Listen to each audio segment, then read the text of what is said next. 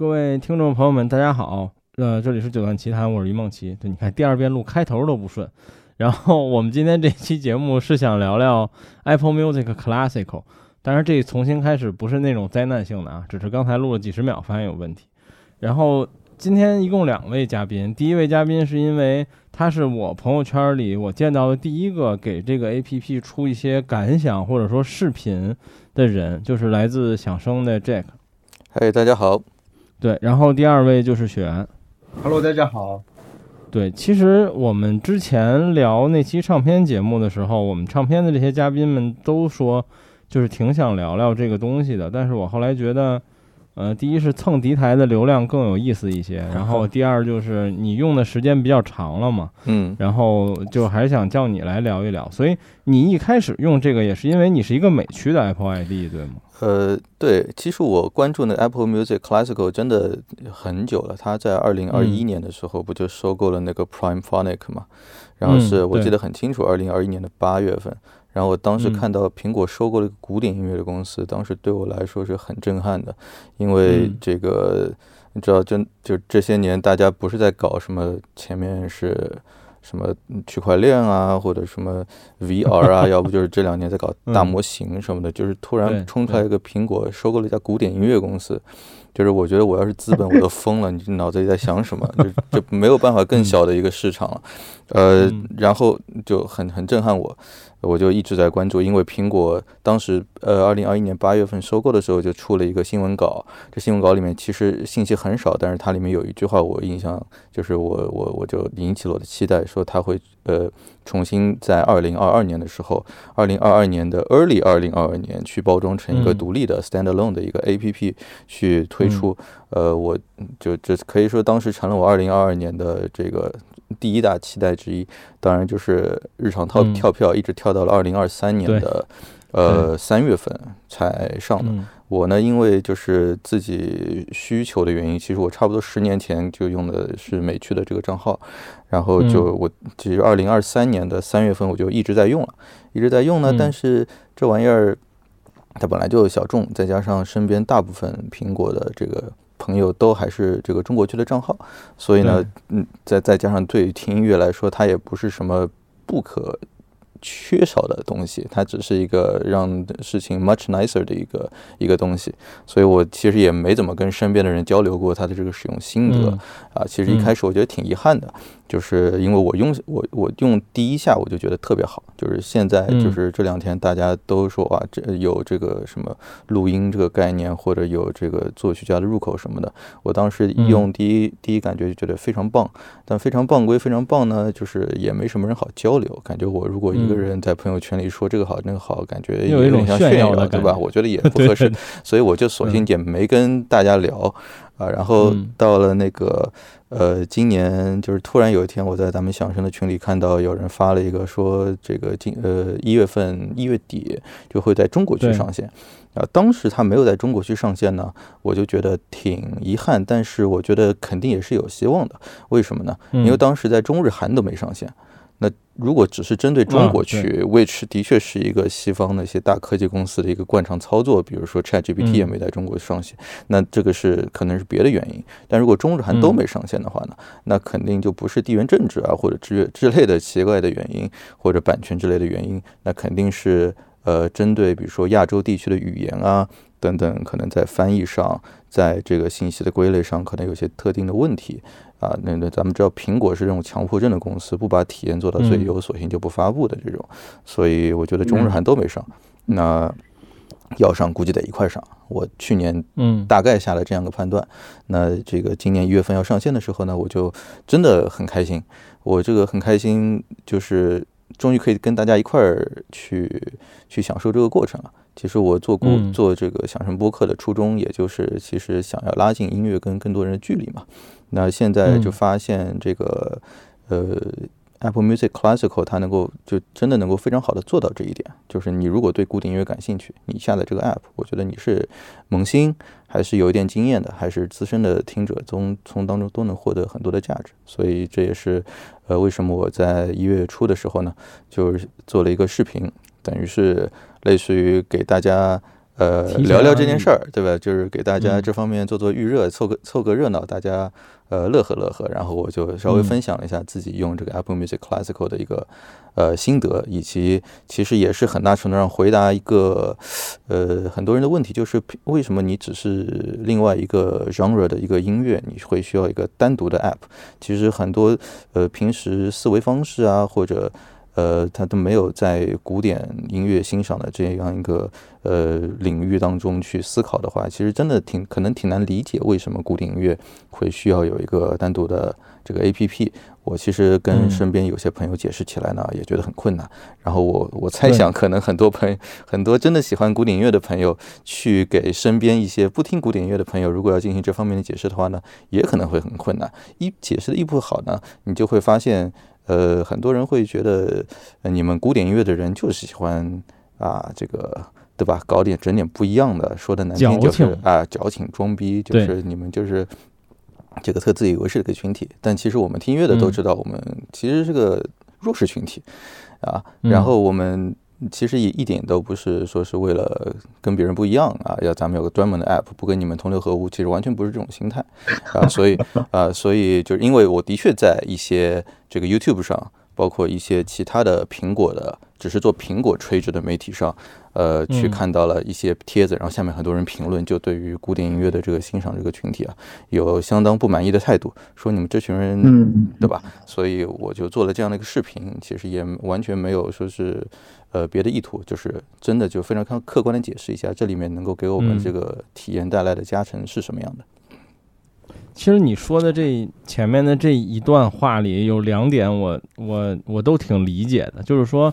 嗯，其实咱们仨人比较有意思，就是你是最早用到这种 A P P，并且你第一次接触到呃有类似功能的 A P P，可能是你第一次用到。然后我呢，因为我作为发烧友身份，我有 Roon，就是发烧友这边的一个付费的数据库 A P P。其实它有一些功能是非常，它应该叫 Apple Classic、Apple Music Classic，非常像它。嗯，当然他们有没有学习关系，这个不好说啊。但是我之前是有的，而且我用过，我觉得它非常好。然后雪原属于在中间，他没有入文，但是他用过，因为他认识我们这帮人嘛，他肯定也没少接触这这类软件，所以，嗯，在软件的使用上是这样的。然后第二点就是你说的，为什么古典音乐发烧友需要一个独立的 APP，或者说需要一些人们就是不听古典音乐的人无法理解的一个音乐软件的功能，就是。这点你说的所有感受，在我给别人安利 Roon 的时候，就是在还没有 Apple Music Classical 的时候，它都发生过。就是，呃，Roon 就是它，因为它是一付费的数据库软件，其实它还挺贵的。然后这东西呢，就是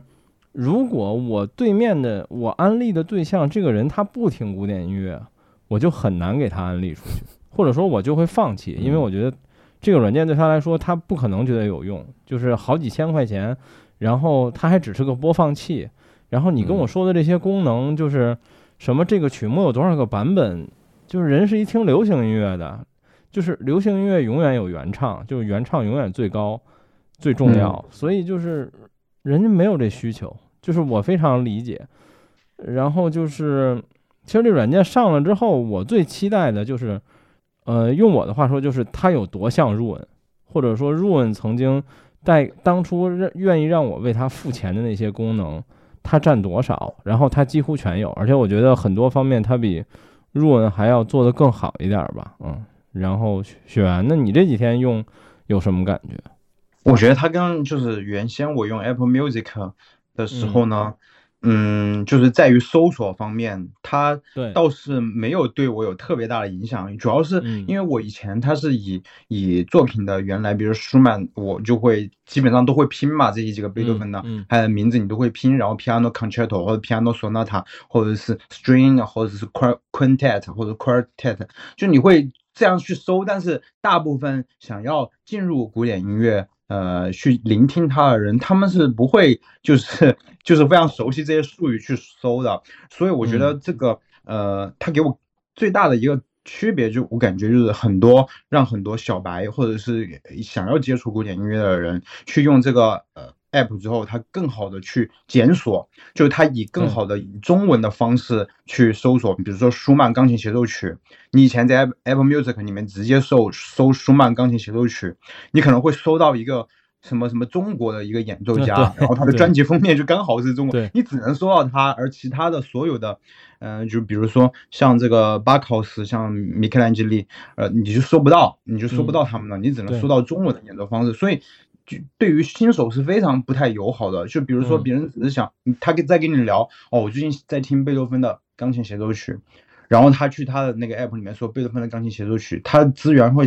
特别少，少的可怜，但他现在以这个 Apple Music 去说你口中跟他交谈的这个曲子，他可以搜出很多个版本，然后通过这个这个作品，然后去又检索到很多不同的全世界各地不同的钢琴家和不同的乐团、不同的指挥合作的不同的一些录音的版本，所以这个大大的就是对这些想要进入古典音乐的人非常非常的友好，而对于我，我觉得从 Apple Music 换过来，我觉得它里面是。增加了非常多有用的信息，包括就是它下面会写清乐团呢，呃的信息，然后录音的地点，然后这个第一甚至是第一小提琴，然后和这个录音的工程师、录音师、混音师、母带处理师，这些基本上他把整个唱片流程里面所有从无到有这个音乐是怎么出来的，所有的流程都告诉你了。当然，这个之前前有这个 Room 就已经做的特别好了，但我觉得。Apple Music，它这个幕后的名单比入文要全，我专门比对了一下。而且你说到这个，我就突然想起仲青在我这儿做节目的时候他说的那个，这就是元数据啊，这就是他追求的那个，或者说他沉迷于有一段时间想找的这个元数据。呃，这个东西确实是在你可以说在流媒体时代是非常稀有的了，因为很多专辑都没有原数据了。说白了，这都是曾经印在歌词本上。或者印在这个唱片，就是黑胶唱片封面背面的那些非常小的字儿的信息。对对对，其实这是 Apple Music，当然这跟 Classical 关系不大，就是 Apple Music 也是，所有流行音乐全都有了，只要它能找到的信息，呃，上面都会有，这是一个特别重要的事儿。但是，嗯，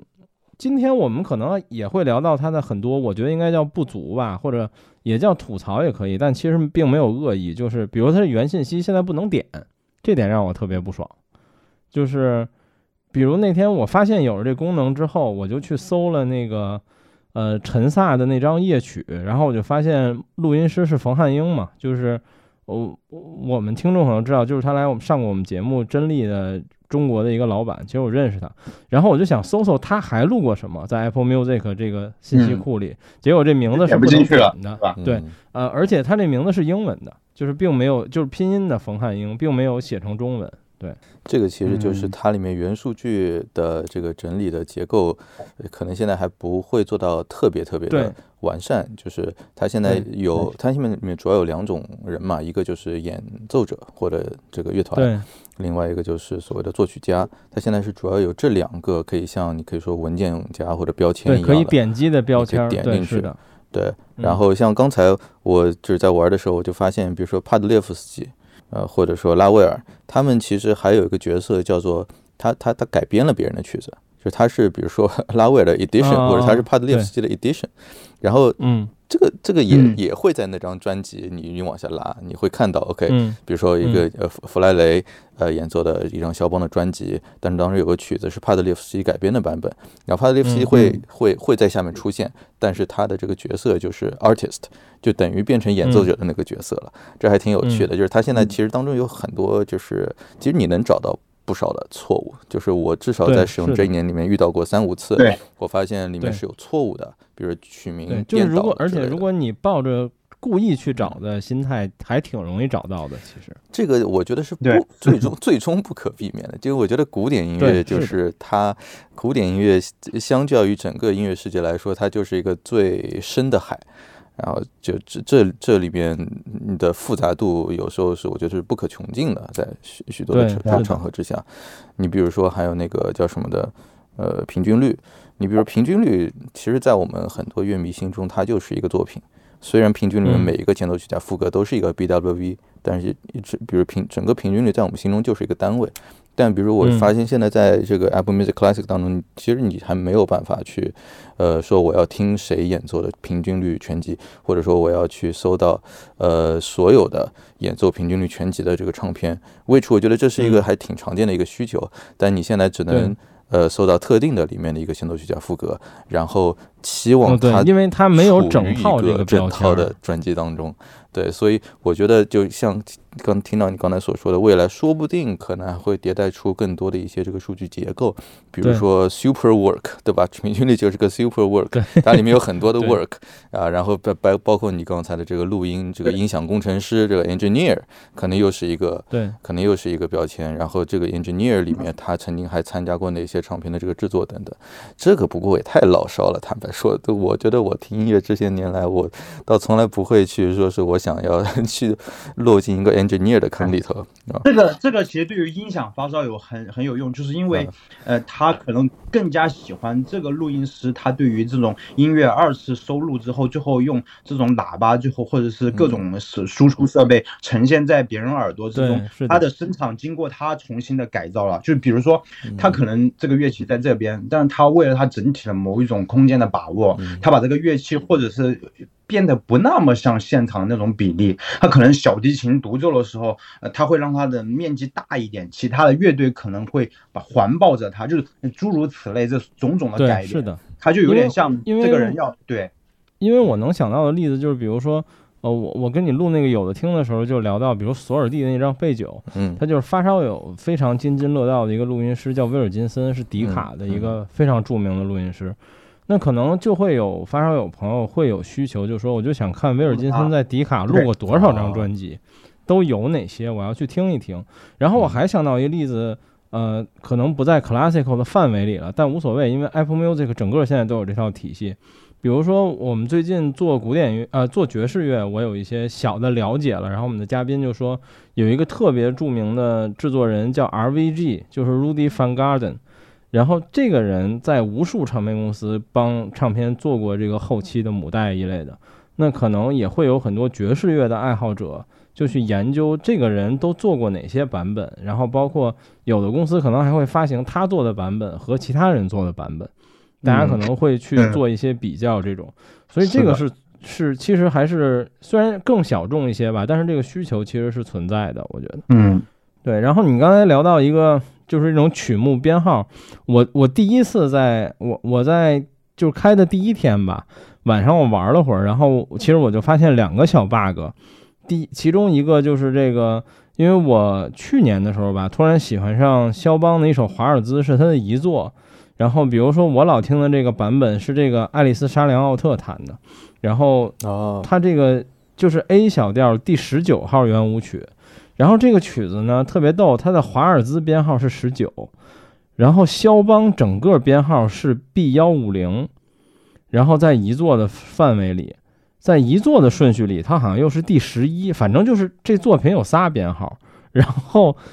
在这 A P P 就乱了，就是这张专辑有一个是叫就是 Complete 华尔兹，还有一个还有一张就叫华尔兹，然后同样的曲子长度都不一样。然后标出来的也不是同一个曲子，但是你听是同一个录音。嗯，我也遇到过这种情况。对，就这种还挺逗的。然后我遇到第二个小问题就是，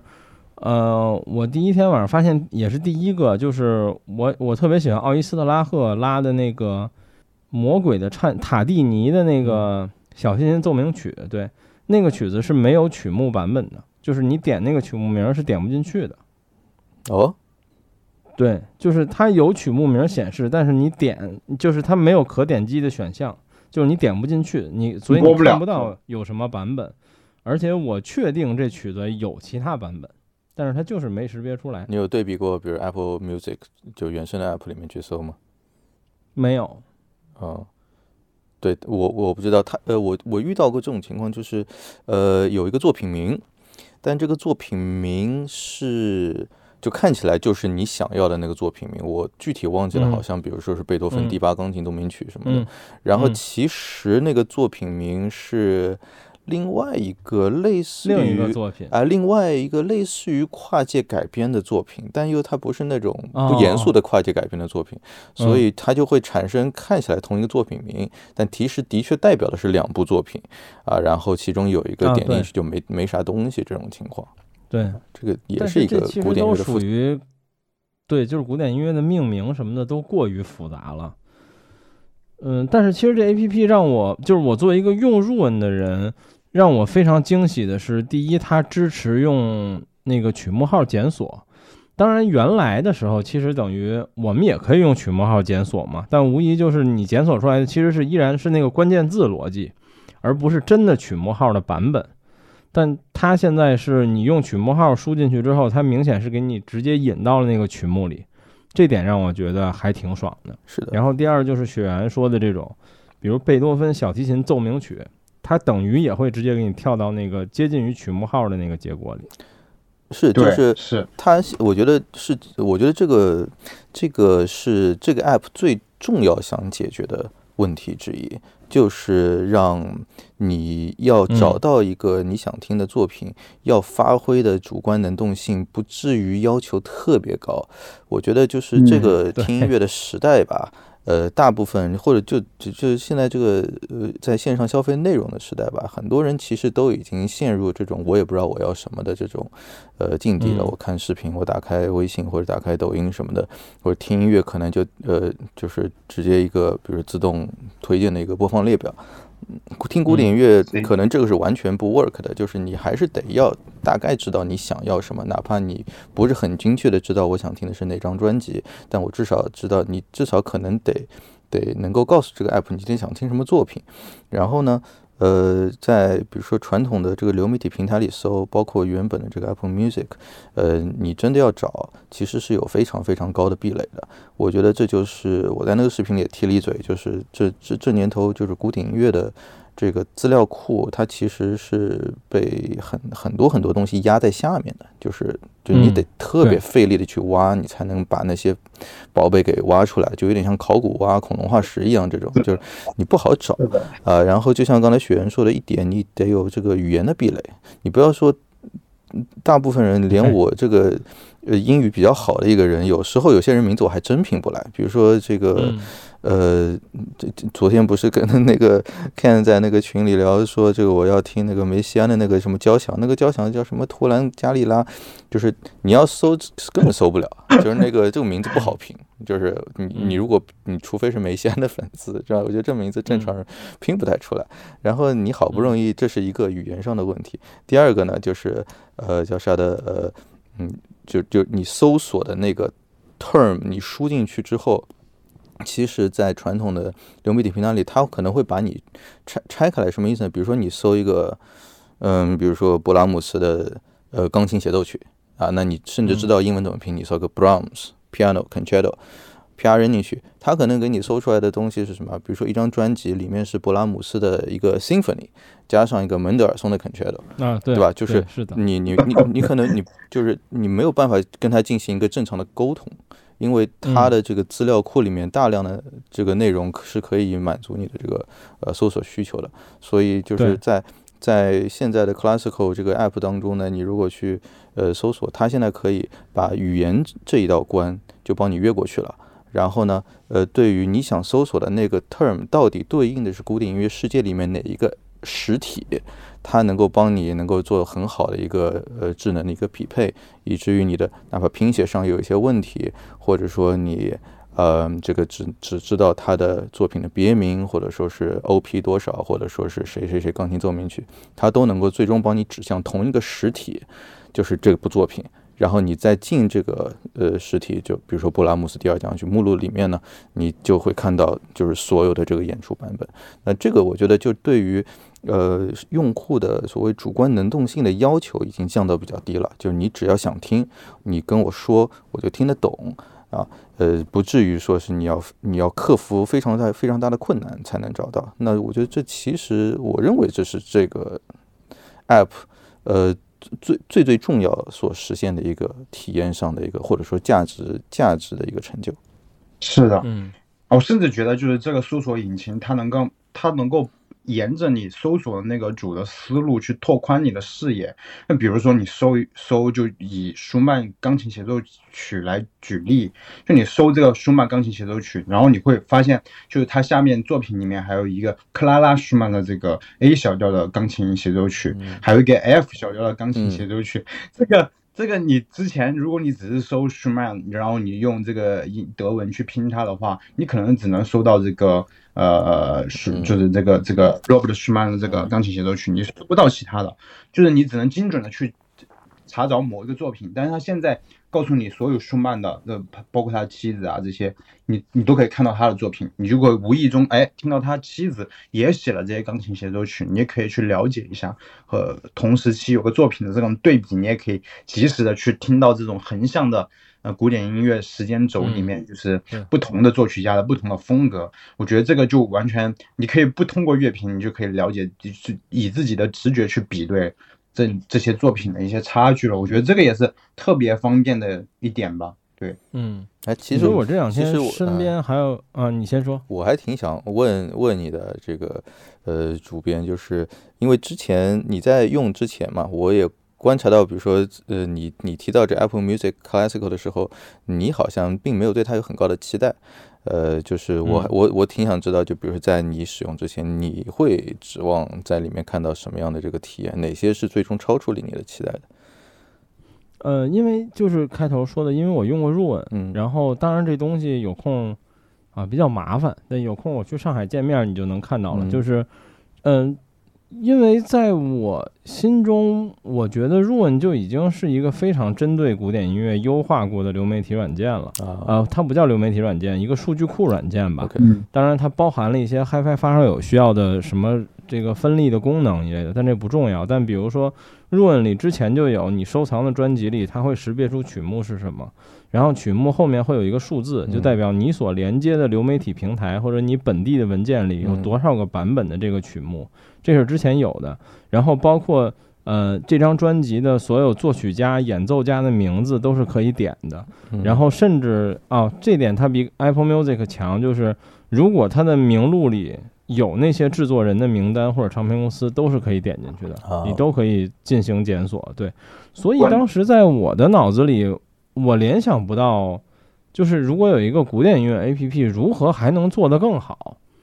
就是这是我想不到的，因为入文在最近的更新里，包括它也支持了，它之前也有，就是像 Apple Music Classical 一样，你点进专辑会有一个简介，然后入文今年还把它更成了中文的，就是等于它读的其实是中文的维基百科，就是你可以直接看到中文的了。OK，然后这所以这些功能它都有，所以我我一开始觉得，嗯，我就是又有了一个入文而已，只不过当然它非常便宜。所以这是我我我对它的看法，所以我对它没有什么期待。然后我实际用了之后呢，我觉得，呃，超出我预期的就是类似于我刚才说的，比如说我可以用中文搜了，我搜贝多芬小提琴协奏曲，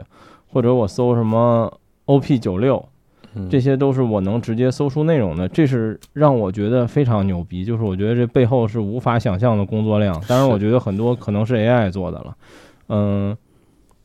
但是我在入文里就做不到，而且我在入文里依然面临雪原一开始说那问题，就是你们在说的这个搜索问题，就是就是我们背不下那么多词儿，我一般得先百度一下这 柴科夫斯基，然后那个再把那英文粘贴过来，对，就这种名儿真背不下来。贝多芬、莫扎特我还行，然后所以搜索这点让我觉得它非常强，呃，其他的就没什么了，所以嗯。这是我对他没有什么期待的原因。当然，二十四号那天我也第一时间，我记得我收到 iPhone 的通知是二十三号的夜里十一点，他告诉我可以进去了，就是我已经预下载完成了，然后我就点进去玩了玩。我觉得，哎，还挺惊喜的。但是其实那天晚上我对他的看法就是，呃，入稳，然后没了。其实我是在第二天早上，好像是在响声的群。还是在我们的听友群看到有人说可以搜曲目号，然后包括可以用中文的方式检索，我才觉得啊，这这让我非常的震惊，我觉得还是挺厉害的。但是其实，在它已经上线的这五六天时间里，说实话，我我并没有我并没有特别常用它，因为你还是 Roon 的付费用户嘛。你要是常用的话，Roon 的钱不就白付了？呃，对，就是或者说我也，嗯，怎么说呢？就是，呃，主要是因为我最近没，我这几天在外面没有怎么听古典音乐。如果我今后在外面的场景需要听古典音乐，我以前可能是用 Roon ARC，就是 Roon 的移动端 APP 专用的。那我在未来可能会倾向于用 Apple Music Classical，但是。我不知道你们有没有啊？就是对于我来说，Apple Music Classical 现在更像一个检索工具，而不是一个使用工具。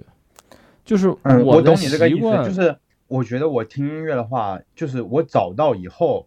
就是我还是就是 Apple Music。我回到 Apple Music，对，是的，就是有对对于就是你长期用，就比如说舒曼，你这个 Piano Piano Concerto Piano 呃这些松纳塔，你都会搜索了之后，你就感觉跨过了这个。呃呃，classical 的很多提供的对方便，这些你你已经你以前已经学了，就是你已经学习怎么去搜索了，对你你反而用这个中文搜索，你反而不是特别的。就是习惯用中文去打舒曼，然后钢琴协奏曲，你倒不会，我不会，我会打舒曼，就平常的 concerto 或者什么之类的，它就自动就出来了很多版本。对，所以它这个，但是我觉得它有一个做的很好，就是它的这些主页现在就听还有浏览里面，就是一些编辑把一些东西归纳在一起，然后而且你说这个输中文名字，你们会不会有这种强迫症？就是虽然我知道我输哪个它都会出现的。但比如柴科夫斯基到底是科学的科还是可以的可？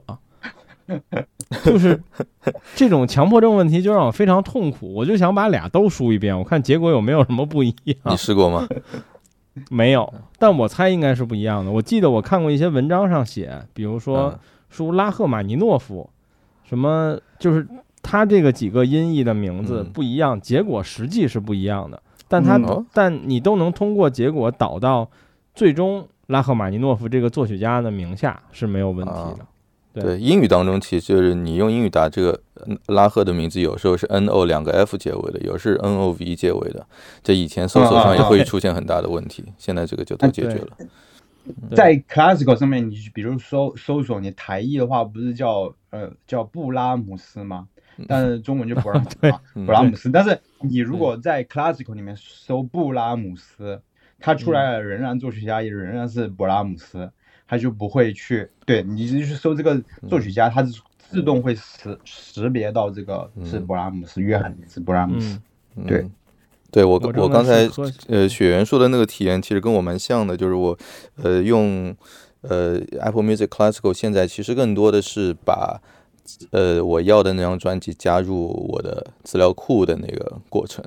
啊。呃，有时候可能主动去搜索，比如说我想听哪个作品了，然后我去看看有什么版本，我呃乐团啊指挥家是我感兴趣的，感兴趣之后呢，我就把它加到我的资料库里面去，然后回头在听的时候，我就可能就不一定打开 Apple Music Classical，呃，对，呃，不过有时候像比如说我我晚上坐在沙发上看书，然后我把那个我的 iPad 支在。那个边上，因为我觉得 Apple Music Classical 的这个界面还是比较好看的，它这个专辑封面放的很大，也很清楚，然后你可以把专辑信息点出来，然后乐乐乐章名也可以非常完整的显示，加上这个下面 artist 的名字，所以我就放放边上，然后我看书的时候边上这个东西我会觉得看起来比较顺眼。有时候你如果突然想看一下里面的这个信息，一一目了然，就其实半装饰的效果。但比如说你走在路上或者我开车的时候听音乐，我可能习惯性还是点开 Apple Music。Music 去听，因为那里面有时候会有一些呃自己平时自己上传的专辑嘛，自己上传的专辑就只能在 AM 的这个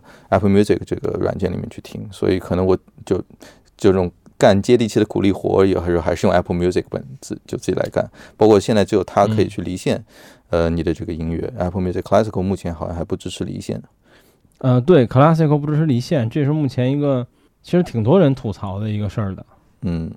嗯。我觉得迟早应该可以，应该可能可以的吧。我估计他可能会需要在本地 Apple Music 肯定肯定会可以的。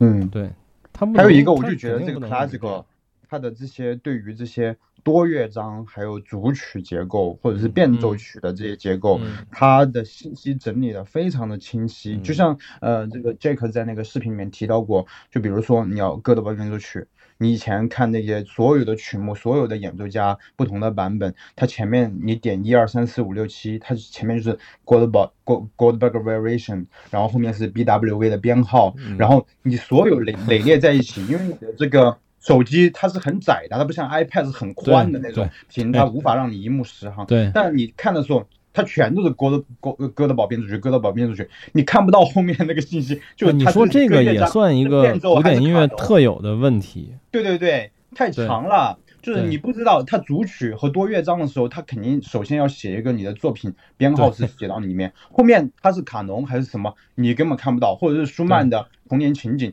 你只能看到童年情景，童年情景一排的童年情景，但是它后面的编号是异国和异国的人们，你这个诗意的标题 你看不到，然后梦幻曲你看不到，它它全部都叫。就是童年情景，对，要不然你就要不然你就得就是傻了吧唧在那等着，等着它慢慢滚，等慢 慢滚，然后你还你你得在播放的时候作品的时候才能滚，你不播放的时候你还滚不了，所以你如果想想专门找梦幻曲，你只能心里记得梦幻曲是第几首，然后去一二三四五六去去数。是的，对对对对。所以我就是觉得这 classical 它在这个交互上面，让你一目了然的知道那个乐章是什么曲子，它的标题是什么。这对于标题音乐还是我觉得还是非常重要的。嗯嗯嗯。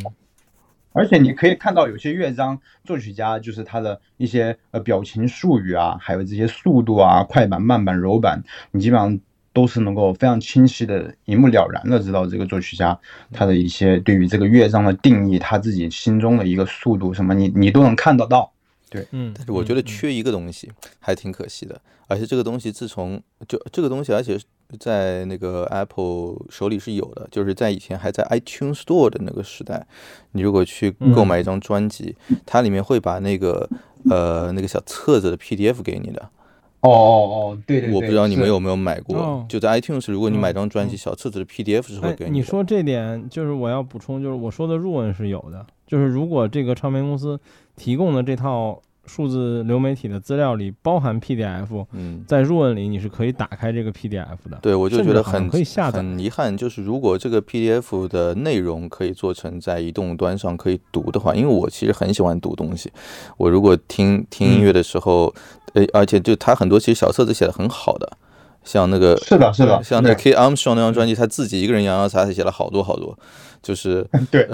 就就我我专门买了 CD，就是为了看他写的小册子。嗯，呃，然后如果像这些东西，如果在流媒体，比比如呃 Apple Music Classical 里面，专辑下面是可以点进一个呃一个 entry 进去之后，你可以看到这里面的小册子里面的就图文并茂的可以看，像个公众号文章一样那种。我觉得我刚才打开，我刚才打开入文看了一下，就是我说的这个 PDF 的功能。嗯，澄清一下吧，这也不是 Run，这是我用的 QBuzz 这个流媒体平台，它包含。因为你点开这个 PDF 之后，它会直接给你跳到一个 QBuzz 的那个域名上，然后打开这个 PDF。对，比如雪原这两天沉迷的这个莱昂斯卡亚的舒曼和格里格钢协就是有 PDF 的。对，但 PDF 在手机上看着不舒服啊。我觉得他就他们应该在数据上处理成移动端阅读比较体验比较好的那种，那就好了。嗯嗯，对，就是在那个 A P P 上面打开最好是，但它现在更多的是以一种就是编辑用更精炼的语言去介绍，但我觉得这些编辑的整理的文字，他们也非常的精炼，非常精到，就是不偏不倚，不会觉得你。废话一大一大帮，跟这个音乐无关，但是他会简单的就是用主观的术语写个短句，然后更多的是客观的介绍这个作品的一些来历啊，包括这个作曲家对呃，包括这个演奏家对这作曲家的一些故事的理解，采访他呀。我觉得这方面，我觉得是那些小册子可能无法提供的。另一方面，我觉得就是像。没有 PDF 这种册子确实挺可惜的，因为我遥记得就是呃，Charles Rosen 这个钢琴家，他本来不是乐评家，但是他当时想要做乐评家的一种冲动是什么呢？就是当时给他写这个肖邦夜曲的 呃专辑的这个人。就觉得他隔靴搔痒，就是这乐评就是说些题外话的故事，跟这个音乐没有关系，跟他演演奏的这种想法没有关系，所以他当时说不行，我要给我自己的唱片去写这些小册子。所以我觉得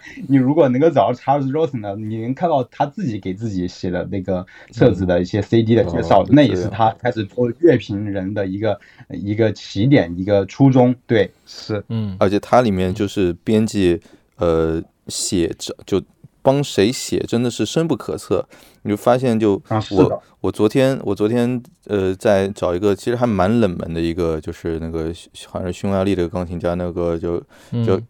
Georgi Seabook，就是嗯呃就希波克。然后他我觉得是很冷门的，就是在 Apple Music Classical 里去搜他，他都没有头像了，他头像就是灰的，但你点进去依然有这个人的介绍。啊，就感就就还还是挺用心写的那种介绍，我就觉得还挺神奇的。你头像都不给别人整一个，你给别人写这么多介绍。对，然后刚才雪原说到他 Apple Music Classical 在首页提供的这种分类，就是有一堆嘛，有按照年代的，有按照曲式的等等。呃，我没有挨个都仔细翻过，但是我前两天也是翻着玩儿。我特别喜欢那个按照乐器分类的推荐，哦，就是我觉得挺有意思的，就是他推给你的不是整首，而是就是也是应该是编辑人工筛选出来的，觉得有意思的乐章。比如说我第一天就翻了那个单簧管，然后他可能会比如推给你一个单簧管协奏曲的第二乐章，就是这种，然后你就可以点开听一听，觉得还挺有意思，就是非常方便扩展曲目。对我挺我最喜欢的是这个分类，反正。嗯，但是它的分类方式确实非常多，而且我一看到这个，现在就听或浏览里面，我就感觉就是你喜欢的东西，就是别人认真的在做这个东西，在乎你喜欢的东西，我觉得这种感觉也是也是非常棒的。嗯嗯，我觉得这跟苹果某些基因离不开，就就像当时乔布斯，他是非常喜欢音乐的一个一个这样的 CEO，他当时拿出那个 Apple Classical 的时候，它里面装了很多很多的古典音乐，就我觉得。可能跟乔布斯这个人或多或少是有原因的。就苹果这家公司，他对于音乐文化的一个理解，包括他现在也会把他的一些 iPod 已经融入到他的各项的 iPad 啊，或者是手机里面，它不是消失了嘛？嗯，对，他的精神遗留在这些软件里面了，可能是。对，我觉得苹果真的是一个我我我非常欣赏的一个公司，而且它虽然在就哎就 Music Classical 在他们的任何的发布会上都一嘴都没有提，为什么？我觉得是非常好理解的，就这这个东西肯定是就我觉得在。他们的这个 PR 上属于自杀式行为，如果在那宣传古典音乐的话，但是呃，就是他他会这么用心的去做，就是其实真的很说明，就是呃一个人的行大于言，就是你做的事情跟你宣传的这个东西，肯定你做的事情才是最掷地有声的。你看苹果，其实我一直觉得它是一个，就是还挺就就就它它其实就自视非常非常高的一个公司。你看它其实有很多，它就像一个。可能打个不太合适的比方，就像个国家的政府一样，就是它不是以。呃，有很多事情，他是可能站在更高的角度去看待这个问题的。比如说，我我印象很深，他们就从来没有做过这种我这个硬件卖的便宜，然后想办法在里面，对吧？这里插个广告啊，那里引个流啊，什么挣你挣你一些额外的这个钱这种事情，他就我以为你是想骂索尼和微软啊？就我觉得，我觉得这谷 游戏谷歌包括啥，对吧？你看苹果自己现在很多都是，其实苹果都从来没有出过游戏吧？嗯，就是。游戏我就没有比游戏更挣钱的了。他他从来没有做过游戏，他也没有做过社交媒体这种刷上瘾的这种东西，他就就就没有去尝试过。我就觉得他是一个其实呃心里有一些他坚信的东西的，他只不过不整天挂在嘴上说。啊，就音乐也是一个非常典型的，他就从来没说过啊古典音乐古典音乐啊，他就做了这样一个呃非常好的东西。所以就是我其实一直还挺挺欣赏这家公司的。然后刚才就是，而且你你说到这个，就是我想说这两天特别逗，就是我看到了两篇了吧？我们录节目之前，你的呃响声群里有一个朋友发，然后前两天还有三联爱乐还是谁写了一篇文章，然后就这两篇文章我都没有仔细读，我就大概扫了扫，就是我觉得特别逗，就是他们总想给这么一件没有任何道理的事儿。把它合理化一下，分析一下背后的动机。对，就是硬凹合理化，就是。但很多时候，我觉得好像没必要。就是我觉得它就是一个不那么合理的事儿，你知道吗？但是它就是挺好的呀，就像你说的，就总结最终词儿就是它是一挺有情怀的一个事儿而已，它就是没有什么那么多的商业价值或者什么。如果你要聊商业价值，你看，现在无论如何也也也轮不到古典乐这仨字儿吧？应该。我觉得，我觉得，我觉得这件事情如果讲的深一点，就是现在这个世界上科技公司其实它的。呃，你可以说是权力或者对这个人的这个生命的这种支配的程度，其实是非常高的。嗯，你比如说我现在用呃呃 i 就是 Mac 加上 iPhone 一天的这个 Screen Time，有时候它给我出来都是两位数的，可能要到十小时。在我一天比较忙的时候，你说如果我如果在苹果上苹果的设备上一天花上十小时，那你说是中国社会对我的这个影响大，还是苹果这公司对我的影响大？这其实已经是一个可以问的问题了。所以就是在这个人类历史的发展当中，其实人的这个 community 它是以什么界定的？在过去的可能一两百年里面，就是嗯过帝国帝国主义时代过了。之后可能更多是咱们所谓的 nation state，就一个一个主权国家。但是到了互联网时代，其实这件事情已经在发生个变化。就大的科技公司对于人的这个生命的这个主宰，是到了一个他不得不承担更高的道义任务的，而不完全是逐利的一个目的的这个样这样一个阶段了。那在这个时候，你就像上海市政府，或者说上海市政府在徐家汇的黄金地段。那里造了一个音乐厅，这是一样的，这不是一个你可以去从商业啊或者经济的角度去论证的事情。就像曼哈顿在画了那么大的一个地方搞了个中央公园，呃，这不也不是一个从经济或商业的角度可以去论证的一件事情。但是你不能不这么做，否则真正对我们 humanity 很重要的东西就要失去了。那就得有大的科技公司也出来去背这件事情。我觉得这跟一个城市的市政府决定在一个黄金地黄金地段造一个不挣钱的音乐厅，大道理其实是一模一。一样的，那我觉得就从这个角度来说，也是苹果对于自己认为自己在这个世界上的这个位置的一个非常掷地有声的一个 statement。对这点我还是挺同意的。然后，嗯，我我最后一个想说，就是我刚才最后一观点，应该你们也类似，就是它现在对于我的定位就是一个搜索工具。然后，但我的这个原因也因为，比如说我日常工作用 Mac，但比如说 Mac 上现在还没有这个 Classical。所以我就是用手，我想听什么，然后我用手机先搜一下。比如说我今天，我昨天看了一什么东西，然后我今天就特别想听那个莫扎特的 K 三零四，就是他一个小调的小提琴奏鸣曲。然后我以前听过很多遍这曲子，但是我对这曲子没有什么特别深的印象或者概念，所以我今天就在 Classical 上先找 K 三零四，然后找几个版本，然后我在电脑再打开 Apple Music，然后再听。对，就是这么一个东西。所以它现在就是一个非常强大的搜索工具，而且从目前来看，我总觉得它实际更多的用途大概也就是这样，因为就像我们刚才提到了，它也不能离线听，现在。它它不能下载，然后它现在其实就是。怎么说呢？赤裸裸的 Apple Music 套壳，就是它给它套了一个壳，然后加了一些功能和特别的一些关键词优化进去。对，大概就是这么一东西吧。其实就是把你跟内容能够做的更高效的一个连接嘛。连上之后，你爱跟它怎么样怎么样，你随便 用哪个 App 去听它都是一样。对，嗯，但我也希望它后面能有更多的更新吧，因为从我们现在聊来看。其实它还有很多小的点是可以提升或者说做得更好的，对这点还挺期待的。我现在晚上坐在沙发上看书，就是把我的 iPad 支那儿。然后上面插上学院的 M2，然后戴着耳机。我自从上次雪原跟我讲，原来耳机没有保质期的。我本来以为我那个上古的 IE 八百已经过期了，嗯 然后雪原跟我说一个耳机用个十年没问题。我说哎，那那感挺好。我换了个新的耳塞。这个果然非常专业。这个转场这个转场非常丝滑。对，我们接着就聊聊这事儿吧。就是感觉你和 Ken 最近都要掉坑里了。就是 哦，没有我，尤其是 Ken。嗯，对，Ken 是他一直在这个坑里。我呢，我其我其实我觉得我我我是属于比较木头耳朵的，呃，这个设一设备之间的这个区别，我对我没我远远没有像这个 Can 或者雪人这么这么敏感。但是就是好的耳机不好的耳机，就如果真的这差特别多的话，你还是会回不去的。啊。所以我最近就是每天带着 IE 八百，或者有时候带着那个上次那个雅典娜，看我需不需要听到周围的人说话。啊，然后在那儿这个一边 iPad 上。Apple Music Classical 打开，耳机戴上，然后就转到另外一个读看看文章的 app 里面就开始看文章。我觉得这个是我现在每天就是白天忙了一整天之后最最舒服的时候啊，太太爽了。嗯嗯。所以在条件允许的情况下，现在已经就是尽量不用 AirPods 这样的产品了，是吗？呃呃，在在在家里就没必要了嘛。AirPods AirPods 一般就通勤的时候，或者就像现在咱们这个聊天的时候会用。嗯嗯嗯嗯。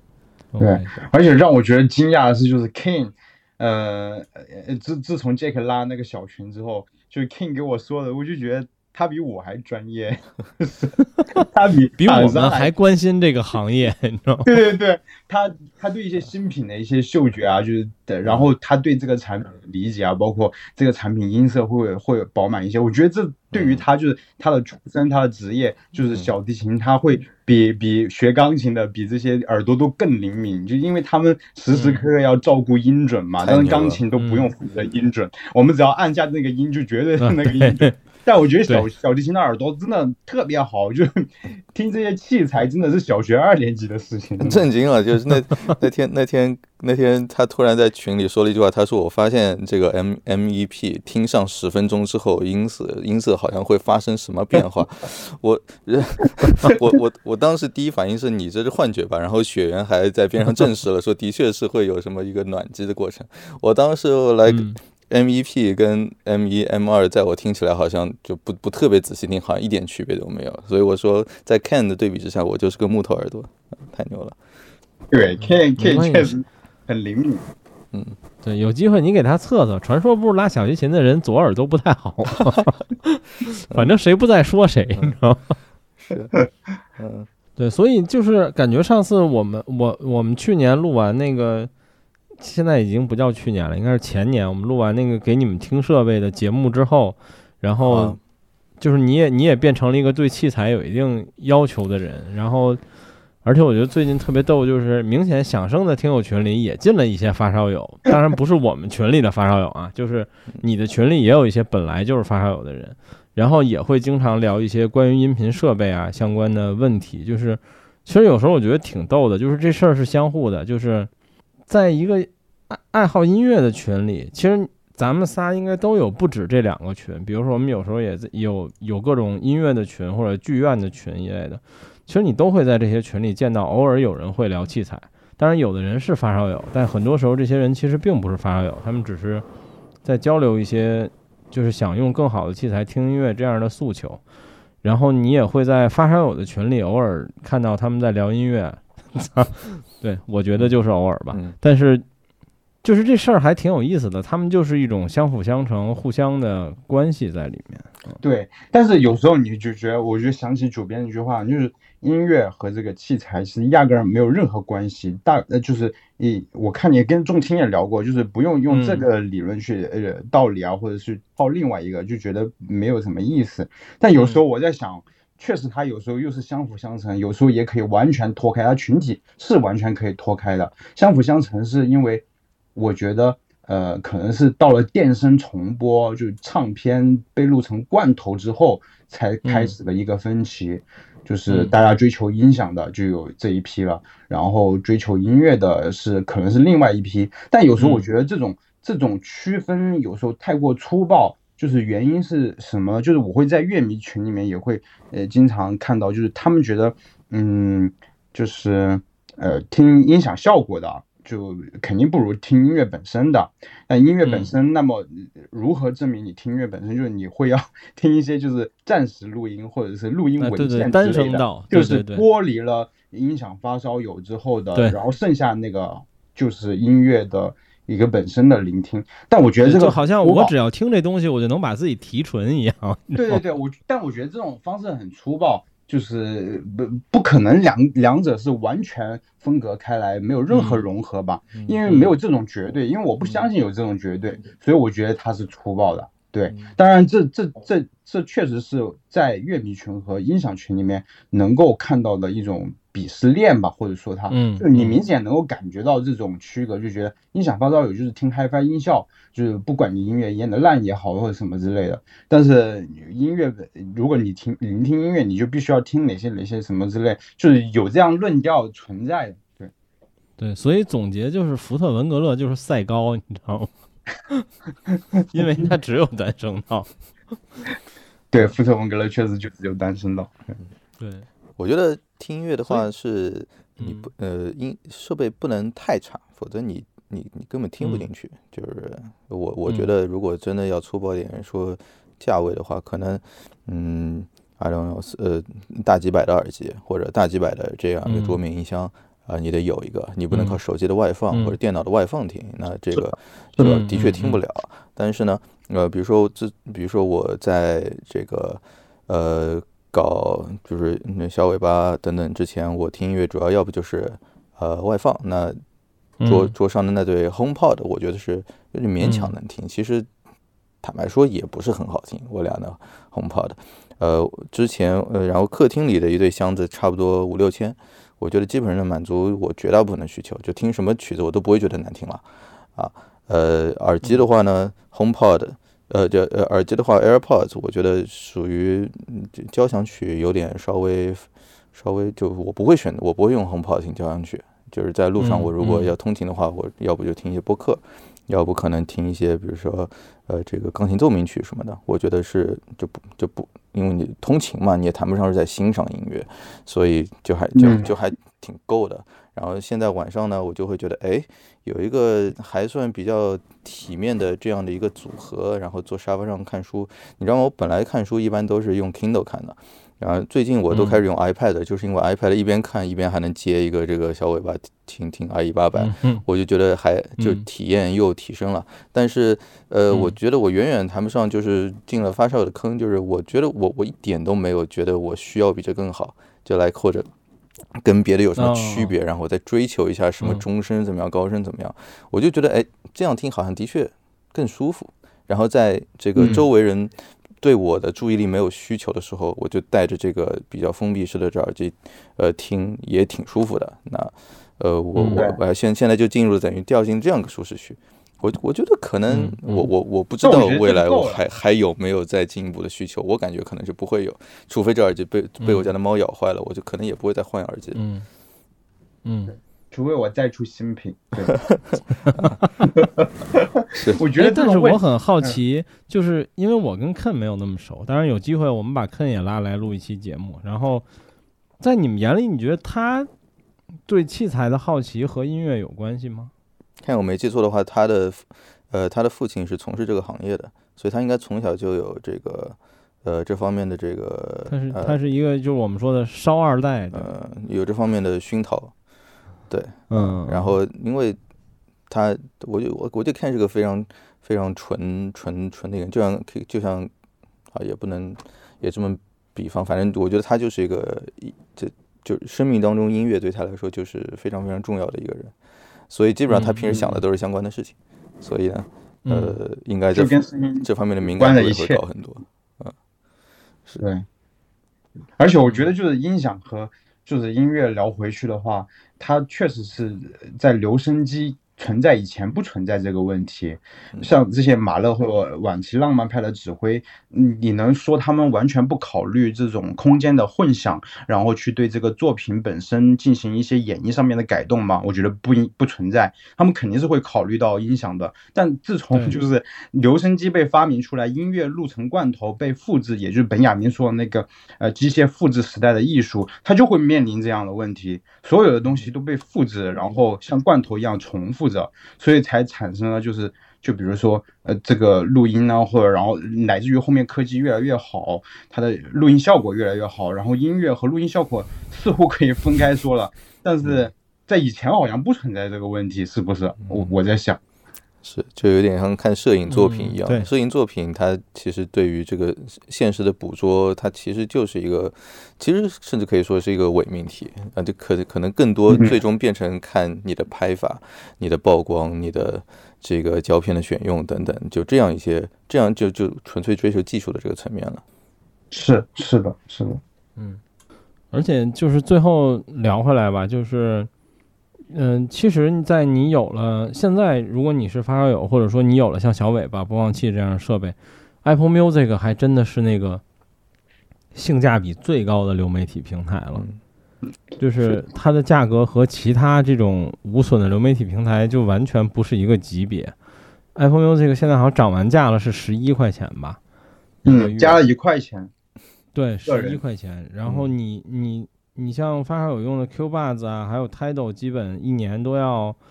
嗯，Tidal 原来好像有特别便宜的方式，但现在可能也没了。但现在一年至少也要两三百人民币吧。然后包括你如果是 QQ 音乐或者网易云那种，就是说白了，那曲子那那曲那母带可能还来历来历不明。然后而且其实国内的流媒体平台，如果你仔细阅读，它那个它那个是各种什么至真乱七八糟的名字，并不一定是真的无损的。就是它还会有那种什么 AI 声频这些乱七八糟的玩意儿在里面，对。而 Apple Music 就是非常简单，一个月十一块钱，然后真有无损就真有，而且它现在好像几乎已经见不到没有无损的资源了，都有无损。对我我好像没见过没有无损，是，嗯是。但是美区好贵，所以就是性价比爆炸。中国区的这价格真的是无敌啊。你美区就是把钱要替换成美元是好像。啊，而且我我是那个 Apple One 嘛，Apple One 哦，所以很贵，全部的。我一个月要我一个月的那个好像二十六一呃一个月二十六美金，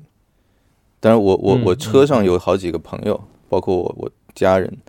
就我六个人买了，但是一个月二十六美金依然还是挺挺刺激的，里头有什么 iCloud 的容量啊，Apple TV 啊啥都在里头，挺贵的。哎，但你的 iCloud 的容量是你整个家庭共用那个容量吗？可以跟家庭共用，我没记错的话啊。虽然好像没人用，只有我在用。哦哦哦，OK，行呗。然后，那我们关于 Apple Music Classic 今天就聊到这儿吧。因为其实我相信这个，我们上这节目的时候，它已经上了将近正好一星期或者一个多星期了。大家对这东西玩的应该也差不多了。我觉得认识应该也都大差不差吧。嗯，从目前来看，我就是觉得这个 A P P 还挺厉害的，只不过它有很多还可以再进步的点。对，有空间。我觉得它应该会像 Apple Music 一一样，后面会越来越优化越好的。嗯，哎，你们有没有想象过它里面会出什么特别针对我们古典乐迷的这些恶趣味的一些功能吗？比如呢？比如，嗯。比如一个曲，因为一一个作品，它有自己的呃，I don't know 曲式，然后比如说，嗯，你，比如我我我之前就瞎想过，就类一一些功能，比如说，呃，我就想对比两个版本的这个这个片段。然后就就类似于复读机的 A B 功能，就就这些就是传统的这个音音乐软件是彻底哪怕界面上都不存在的一些这个需求。嗯，我觉得说不定 Apple Music 会开就开放一些新的一些这个呃一些真的是所谓的 feature 的这种功能啊，对我没想好是什么。嗯，我我觉得可能有一些这样的这个空间。呃，因为其实听古典乐，你如果像现在，它可能更多是这个是，嗯，对于小白啊，或者说等等很友善的一些，呃，这个功能。然后对我们不是听的比较比较比较多的，呃，它可能更多满足于我们去这个搜搜索冷门资源等等的这样一些这个需求。但比如说未来如果它的用户基数真的大起来了啊，苹果发现，哎，我这个我我这个叫啥的，我我这个这个愿景，我这个呃情怀。还真的把这个古典乐给点燃了啊，用的人多起来了，捞起来啊，这个活跃度多起来了。因为我因为我我我发现就是 Apple Music Classical 好像是苹果我所观察到的第一个，它真的去做内容的一个项目。嗯，我不知道。我我这个描述对不对？我感觉他之前别的他只是做在做功能或者平台，他没有真的去做过 Apple TV 吗？我觉得 Apple TV 也不能叫内容，我觉得 Apple TV 它只是做了一个平台，然后自己。然后自自己去投了一些这个电影进去，但是比如说他他 Apple TV 里面做了什么史前史前星球啊这些，它并不是一个类似于他要做的事情。嗯，他只他只是采买。对对对，不像是这个 Apple Music，它真的是这个软件这个 App 就叫 Apple Music Classical，然后里面做的内容就是 Classical 相关的这个内容，它是一个非常连贯的故事。我感觉这好像是一个他第一次做的这个事情，然后。我我就不知道他到底想把这个劲儿使到一个什么份上，以至于他他他可他会不会真的去把这个欣赏古典乐，就像这个库伦说的那样，要彻底去去去重生，去去去创造一种一一种新的欣赏的一种呃体验，或者打造一种生活方式。嗯，所以我还挺期待他未来可能可能是不是会推出一些呃古典乐迷呃在欣赏到一定程度之后可能会感兴趣的功能，比如说呃这个我只听有重复的歌的包变奏。啊，或者说，或者说我要对比，呃，对比什么俄派风格和这个德派这个风格啊，或者说这个交交响乐的这个尾声，呃，这个这两个大师的这个处理是怎么不一样的？或者布鲁克纳的交响乐的这个版本，我们来对比一下版本和版本之间的区别。我觉得他如果真的要做的话呢，他是可以投入很多很多的力气的。我们就拭目以待呗。嗯，对，雪原对他有什么期待吗？我对他期待就是更更完善的一个信息流吧，就让他变得，就让小白能够了解到，就是更多的一些，嗯，比如说聆听啊、版本对比啊，包括不同国家的一些风格啊、不同交响乐团的一些风格，然后让他更容易接触到这些分类吧，然后就是把内容细分嘛，做得更细分。我觉得他还有很大的一个进步空间。嗯，OK，我对他其实。没有太多期待，期待就是我们我们前面说的这些，我觉得它还可以改进的部分，而且我觉得这些可能也接近于它必然会改进。然后，它肯定会。其他的期待就是不敢期待，就是我对它的期待，可能如果我想代表发烧友的话，那就希望它能开放接口，然后或者说，嗯，它能有它能有更针对于发烧友这个人群的一些变化吧，比如说。嗯，出一些台式的协议啊，或者比如说你升级一下自己的 AirPlay 协议这些东西，让发烧友有一个就是更符合他们强迫症下更好音质的这种理解。嗯，但是对于它连 Classical 都出了，我觉得这种可能也从 Apple Music 时代的完全没有可能，变成了还是有那么一点点可能的。虽然它的希望依然不是很大。对，嗯，对。而且我觉得以苹果的这种呃规模，它完全可以做一个。就类似呃留声机、留声机回声奖啊，这些类似的一些奖项，就让更多的一些人了解到，就是古典音乐现在的一个一个每年它它的一些精选集，然后能够颁一个那奖项之类的东西。虽然这都是起哄的东西，但是它至少就是最为这个行业肯定能够注入很多活力。对对对，行呗。所以那我们今天关于这个东西就先聊到这儿，然后。下次有机会，我们把 Ken 叫来聊聊器材。我回头把他拉到，呃，把把你拉到咱们跟学员的群里。可以，可以，对，我也毒害他一下，然后再再安排一些什么音乐爱好者听器材的系列。然后，哎，这个系列很有意思啊，就是很多人挺喜欢的。嗯，对，行呗，那我们今天就先聊到这儿，然后最后也谢谢 Jack 和雪哎。好，然后大家拜拜，拜拜，拜拜。